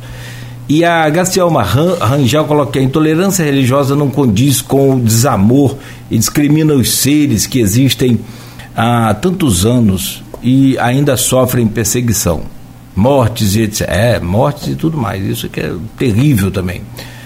É, Para fechar, o, o, o Maurício Batista coloca aqui a hipocrisia reina na proibição, ainda referente ao tema do, do bloco anterior, que é a proibição né, do, do casamento homoafetivo, tentando mais uma vez sendo mexida aí na, na, na Câmara Federal. É, a gente vai voltar falando agora um pouco mais sobre as demandas locais, né, que é, até na nota que foi publicada pela frente, né, a nota de repúdio em relação a essa votação que aconteceu na Câmara Federal, é, aproveitou-se também para trazer algumas demandas locais. Mas antes eu queria agradecer a participação de outras pessoas lá na rede social, você leu alguns comentários, né? E eu quero agradecer a, a participação também da Renata Melila, que já teve com a gente nesse programa, é, mulher trans, né, que trabalha diretamente com a Fátima Castro, e já deu depoimentos emocionantes nesse programa, né, Cláudio? Falando da, de toda a luta, foi, né, de foi, todo o apoio foi, foi. que a gente tem que ressaltar o apoio da Fátima Castro, que é uma precursora muito em relação a essa questão né, da, da do combate ao preconceito à comunidade LGBT né, e várias outras questões. O Salvador Correia também, que já esteve com a gente aqui, é um exemplo também, né? E, e né, a Renata comenta tantas questões importantes como a fome, o desemprego, a violência, eles preocupados é, é, quem vamos com quem vamos casar, né? É, é um retrocesso, é o que coloca lá a Renata Melila, e o Salvador faz um comentário que a gente aproveita para poder já entrar né, no tema desse bloco, que são as demandas existentes hoje em campos para a comunidade. É, essas forças conservadoras que perseguem direitos têm uma base de guerra e de violência e pouco tem a ver com princípios de fé e religiosidade. Embora essas sejam usadas por alguns grupos políticos, são aproveitadores da fé, né, é algo que o Salvador coloca. O pior que isso não está apenas na Câmara dos Deputados, mas está presente em muitas das instituições. Em Campos, por exemplo, é, a não abertura do ambulatório, que em função dessas forças conservadoras, é um exemplo de como essa violência e guerra é mantida também em governos municipais. E aí eu queria que o Rafael contextualizasse a fala do Salvador em relação ao ambulatório LGBT, né? E também a outras demandas que hoje existem no município, né? A gente percebe sim alguns avanços, mas é, talvez na prática eles não saiam é, do papel. Então, agradecer né, a, a Renata, o Salvador, são, são pessoas super importantes também na nossa luta, que são é, ativistas né, que, que participam dessa luta com a gente. Estão na frente, né, inclusive, né? Isso, isso. E isso é fundamental, né? É, e aí, é, em relação a essa luta mais local, né, também no, no, âmbito municipal, que é a maior incidência da frente, inclusive, nós tivemos no último dia 29, né, e foi um, um espaço bastante importante, o primeiro Fórum da Diversidade. Foi promovido pela Subsecretaria de Igualdade Racial e Direitos Humanos, né, particularmente na pessoa da Érica Gomes, né, que foi quem articulou a composição da mesa, da qual eu participei, o Rudá também participou, e, e outros né, parceiros e parceiras de luta. E foi um espaço muito importante em que a sociedade civil pôde, mais uma vez, dizer ao governo, né, na figura da subsecretaria, das nossas demandas. Né? E aí uma dessas demandas fundamentais é a questão do ambulatório, que foi aprovado pelo Conselho Municipal de Saúde em janeiro desse ano de 2023, foi anunciado no site da prefeitura né, no início de fevereiro que esse ambulatório é, e aí, só para as pessoas entenderem, né? O ambulatório é um ambulatório multidisciplinar de atendimento integral à saúde da população LGBTQIAPN+. Seria um espaço onde nós teríamos é, é, alguns atendimentos específicos, né? Porque a gente tem uma política nacional né, integral de saúde da população LGBT e aí, dentro dessa política, há algumas competências a serem desenvolvidas pelo governo federal, governos estaduais e governo municipal no âmbito da competência do governo municipal, né, estaria a, a, oferta de alguns serviços. Essa oferta ela poderia se dar é, nas unidades básicas de saúde ou em um centro de referência, em um ambulatório específico. E Campos se comprometeu, junto ao Conselho Municipal de Saúde, que aprovou isso em janeiro, e depois no anúncio público feito pela própria, pela própria prefeitura, de abrir esse ambulatório. E até hoje o ambulatório não foi aberto. Né? A gente é, não sabe exatamente a quantas anda é, esse processo de implementação, mas a gente sabe que é uma demanda muito urgente da nossa população, né, a existência de um espaço para atendimento específico né, de algumas demandas de saúde que a nossa população tem. E aí como, a gente vê como que tudo está muito bem articulado. Né? Por que, que o ambulatório não foi aberto? Né? Até hoje a prefeitura não se posicionou né, é, de forma assim mais formal, por assim dizer, mas a gente sabe, né, até por todo o contexto político que a gente vive, que essas forças fundamentalistas elas têm atuado veementemente na no, na perseguição dos nossos direitos, né? E esse é inclusive o título da nossa nota, né? A nota que a frente faz, que é a nota da frente LGBTQIAPN+, repudia a influência das forças fundamentalistas na perseguição de direitos e veto de políticas públicas. Isso se dá no contexto federal, estadual e também no âmbito municipal. Não há dúvidas de que é, essas forças, né, que não são nada ocultas, elas têm atuado para que o ambulatório até hoje não tenha saído do papel. Então, acho que é muito urgente que a população campista saiba disso e se posicione também. É porque nós sabemos que esses representantes é, políticos muitas vezes performam esse tipo de ação, esse tipo de fala com uma perspectiva eleitoreira. Né? Então, se a população também não se posiciona contrária a isso, fica difícil da gente conseguir né, conquistar esses direitos. É, e aí, é, quando a gente vê, por exemplo, né, porque muitas vezes as pessoas dizem assim, ah, mas eu não tenho nada contra, né, aquela, gente, por favor, não falem mais isso. Eu até tenho um amigo que é gay, eu até, né, como se fosse quase que um favor, né, é, mas é, essas pessoas, se elas não se posicionam de maneira enfática, favoráveis aos nossos direitos, elas estão contribuindo sim para uma política de morte, né? Por quê? Não atendimento em saúde, o não atendimento educacional, né? o deixar para lá faz com que a nossa população continue morrendo. Né? E essa fazendo, política... fazendo um advogado do diabo, Rafael, é, mas por que, que vocês precisam de uma de um atendimento tão específico? Por que, que vocês não podem ir ao ambulatório como qualquer outra pessoa? É, na verdade, a gente até pode, né? A questão é ser atendida da, da forma adequada com um profissional que seja especializado, com um profissional que esteja é, capacitado para fazer esse tipo de atendimento. E aí, por que, que a gente precisa disso? O próprio grupo, o próprio movimento, né? Nós temos diversas pessoas que já passaram por essas situações de terem um atendimento negado, de não terem o seu nome social respeitado, né? De terem um, é, no caso de pessoas trans que necessitam fazer hormonioterapia. É, não são todos, mas aquelas que escolhem, aquelas que, que têm isso enquanto uma demanda. De um endocrinologista se recusar a fazer um pedido de exame, a fazer um atendimento. E isso não é uma coisa é, da nossa cabeça. Isso é um, um dado, né, isso é um fato. E, e como, voltando um pouco, né, você poderia, ainda na figura do advogado, dizer: ah, mas por que, que não se denuncia? A denúncia é feita, eventualmente. Mas às vezes a gente já está. Você imagina, quando que a gente, a gente, né, assim, tradicionalmente, os nossos cuidados em saúde a gente procura quando a gente está mal. Né? Ninguém, é, a gente não tem a cultura de fazer um, um, cuidado preventivo, no geral, né, de maneira geral. Então, quando você já está adoecido, numa situação de vulnerabilidade, você é mal atendido num espaço onde você vai buscar ajuda. O que, que você vai fazer? Você vai voltar para casa. Aí ali você vai ter que mais uma vez lutar e aí ligar para um lugar. Óbvio que a denúncia é muito importante, né? E aí eu deixo aqui uma convocação para as pessoas também que não forem bem atendidas em é, equipamentos de saúde, que elas façam essa denúncia. Né? A gente tem é, o Disque 100, por exemplo, que é de direitos humanos, fazer, que é um número mais fácil né, de, de guardar, de fazer essa denúncia, porque a gente, direito à saúde é um direito humano básico, mas a gente sabe que isso é muito difícil.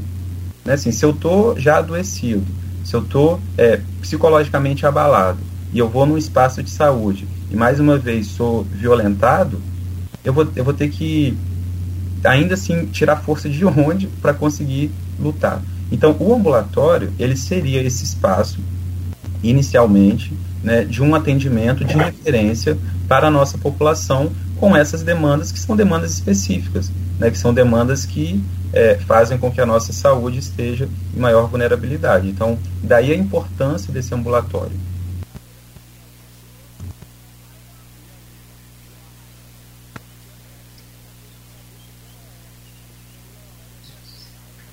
É, é, a, a, essas questões no, trazendo para campos, né, para nossa para nossa realidade, né, é, aqui da nossa cidade, é, as políticas públicas que não isso não é só nosso, mas da maioria do, do, do país a gente não tem, principalmente na área de saúde, né, é, um, um, um olhar preventivo, um olhar, um atendimento humanizado, um, um atendimento respeitoso.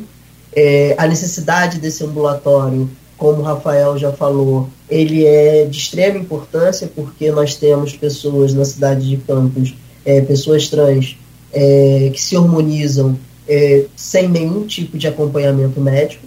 E isso acaba é, gerando outras questões, porque dependendo da situação, você não faz um acompanhamento, então você não sabe como que está é, como isso está afetando o seu corpo, como esses hormônios estão afetando o seu corpo, se isso está trazendo algum malefício ou alguma questão para o fígado, é, para os rins. É, não, é, você não tem uma conversa com um profissional onde ele diga: olha, está usando o hormônio, você tem que ingerir bastante água. Aí a gente vai numa outra questão do banheiro: como é que você vai beber bastante água se você, uma pessoa trans, tem medo de utilizar o banheiro? Então são várias questõezinhas né, que vão uma inter, inter, é, permeando a outra. Né?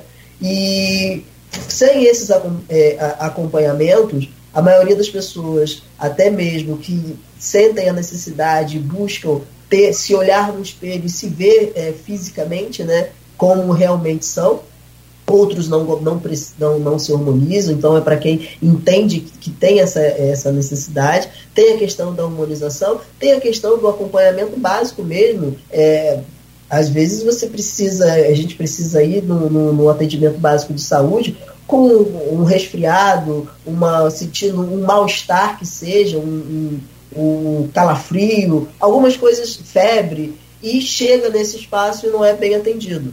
Essa é, essa é a questão. Nome, como o Rafael falou, o nome social não é respeitado, é, pessoas que procuram no, no, na unidade de saúde, pessoas é, é, uma pessoa que procura um, um, um urologista não é bem atendido, porque muitas vezes essa, aquele, aquele é, profissional nem toca o paciente, não, não, não escuta, não vê. Então, um, um local específico para um atendimento é, é, específico para a população LGBT é importante para que a gente tenha o direito, nosso direito básico à saúde, para que a gente possa ter um local específico onde a gente saiba que nós vamos ter um atendimento respeitoso e efetivo dentro do que a gente precisar, não apenas porque a gente fica sem ir, só vai quando a gente chega aí na unidade é, é, hospitalar, a gente muitas vezes sai carregados, porque chegou no, no, no limite da, da, da, daquela questão,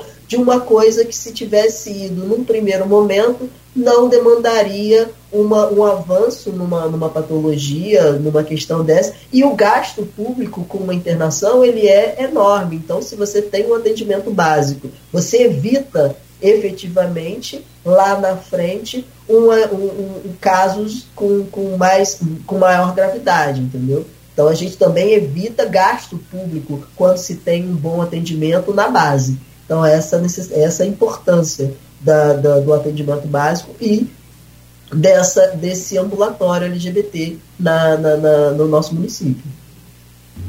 Só complementando é, o que o Tata está falando, a, além da questão do ambulatório, né, uma coisa que foi pautada também no fórum e é algo que, que a gente tem discutido ao longo do ano de 2023 é a criação de um Conselho Municipal dos Direitos da População LGBT porque acho que isso integra, inclusive, o que a gente vinha discutindo antes, né, sobre a questão da representatividade e, de certa forma, institucionalizar essa luta, né, porque quando a gente tem um conselho municipal, né, e a gente espera muito, né, que isso seja implementado o quanto antes, porque é uma forma também da gente ter um espaço institucional para pautar nessas discussões que são importantes no âmbito do município de Campos dos Goitacazes, que como o Salvador, inclusive, comentou ali no Facebook, né? É, a gente não está falando de uma pequena cidade, né? A gente está falando de uma cidade que é referência no norte fluminense, no noroeste fluminense. Então, é, eu acho que já passou da hora de Campos dar esse passo, né? além do ambulatório, a questão da criação do conselho. É, olha gente, são 8h56 agora. A gente tem que partir para o fechamento do programa e, e, eu espero muito assim que a gente tenha conseguido aqui pelo menos levar um pouco mais de informação à, à população. Informação é tudo, informação é poder. É, antes a luta toda da comunidade era né, com os desinformados que não tinham acesso a nenhum tipo de informação e aí do nada ficava contra. Ah, vamos ficar contra, como vocês disseram agora há pouco mesmo. Né, entre ficar a favor e contra do desconhecido, eu fico contra. Mas tudo por desconhecimento. Agora, hoje, além de desconhecimento, tem o conhecimento falso, conhecimento errado, conhecimento baseado nas fakes, naqueles grupos de aplicativos de conversa, de redes sociais. Então, a dificuldade seguramente aumentou, mas em contrapartida, vocês vão sempre encontrar aqui é, nesse grupo de comunicação microfones e portas abertas para que vocês possam se manifestar, se defender e se posicionarem também né, para que a população tenha ideia, noção de fato do que tudo é, do que tudo realmente da forma que acontece e como precisa ser. E os elogios que foram aqui para o, o programa, eu tomo a liberdade, em nome da bancada, de transferir, transferir cada um deles para vocês que se dispõem a fazer parte dessa luta, está aqui também é uma luta. Então, os elogios são todos para vocês, mas, sobretudo, também agradecemos o carinho do, do dos telespectadores, dos ouvintes, dos seguidores aqui da, da Folha FM, do Grupo Folha da Manhã.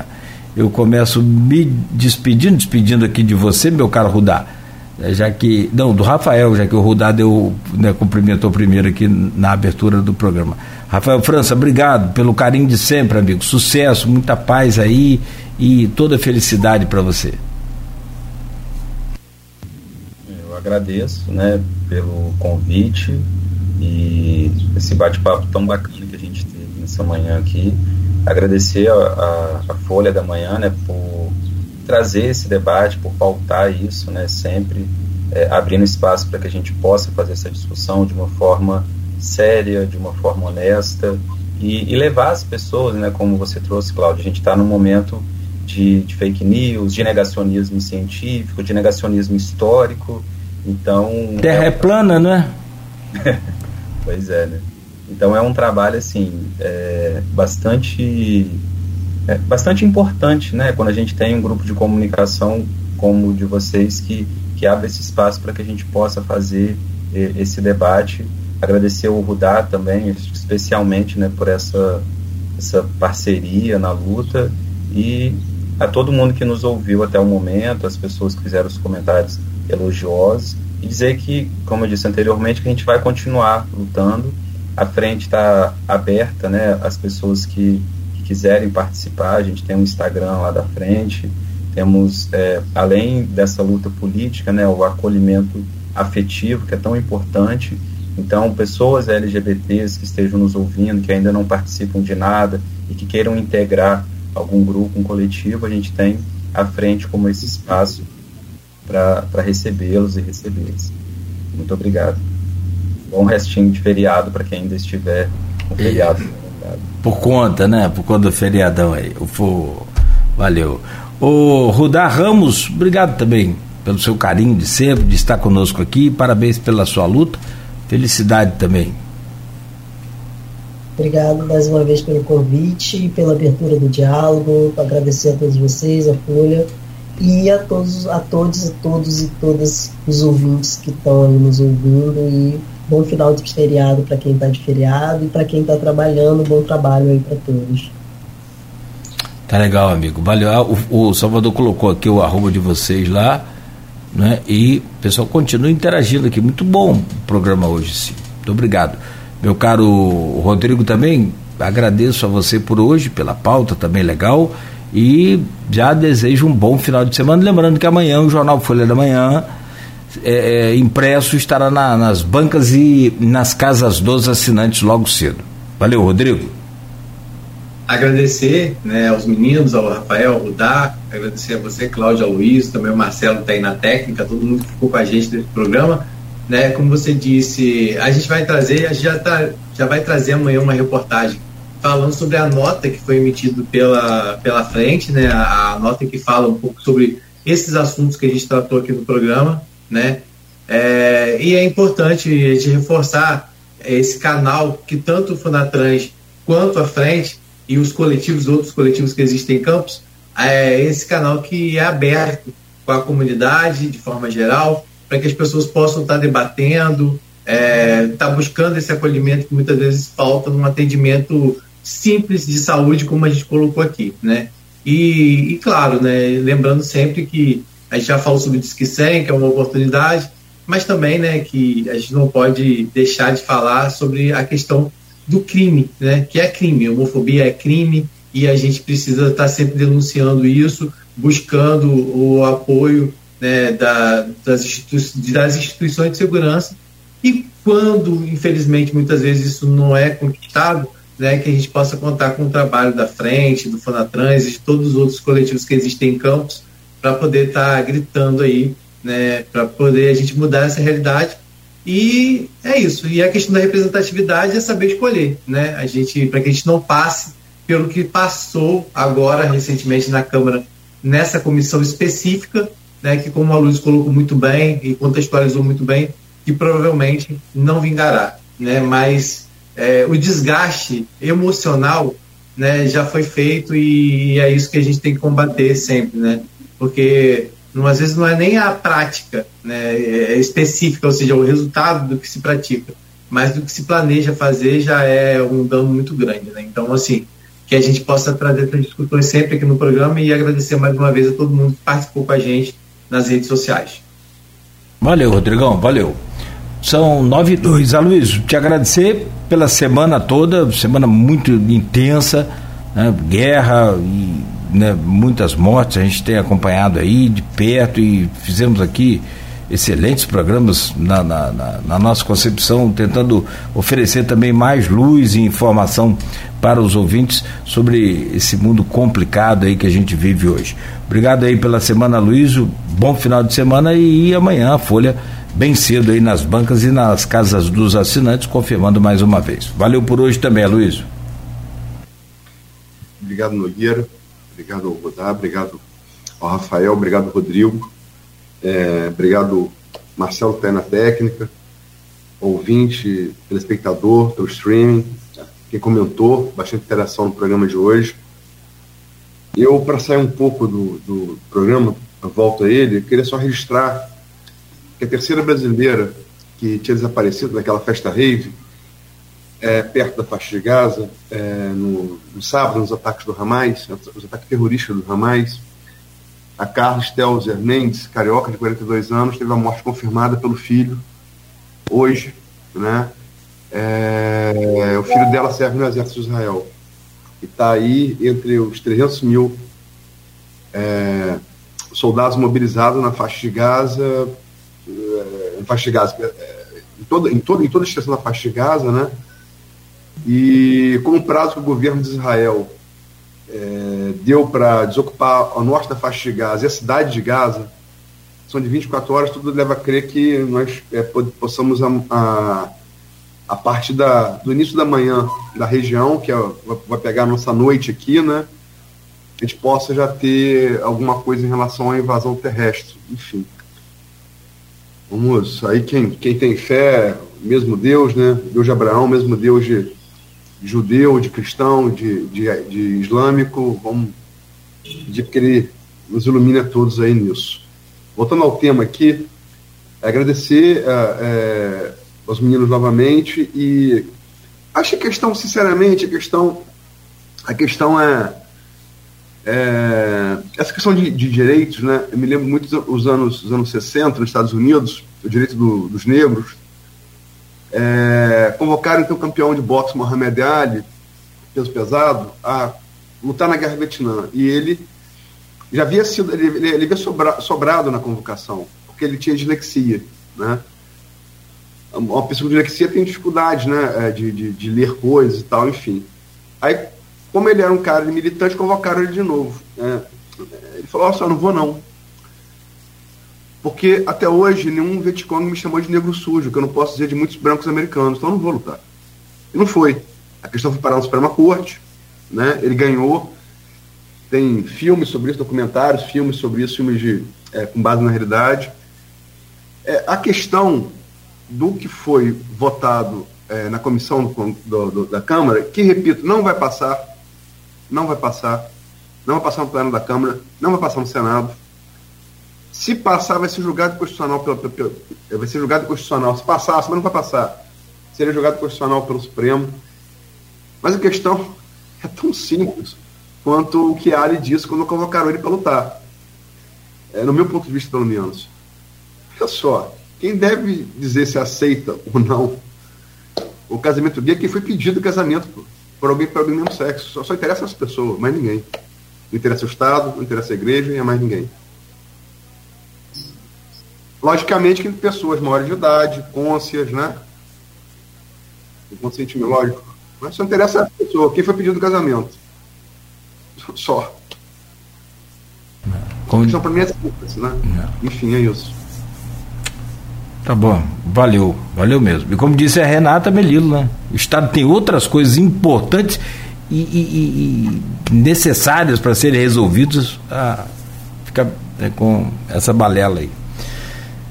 Bom, tenham todos um bom final de semana. Como disse o, Rafael, um bom final de feriado ainda para quem pode, né?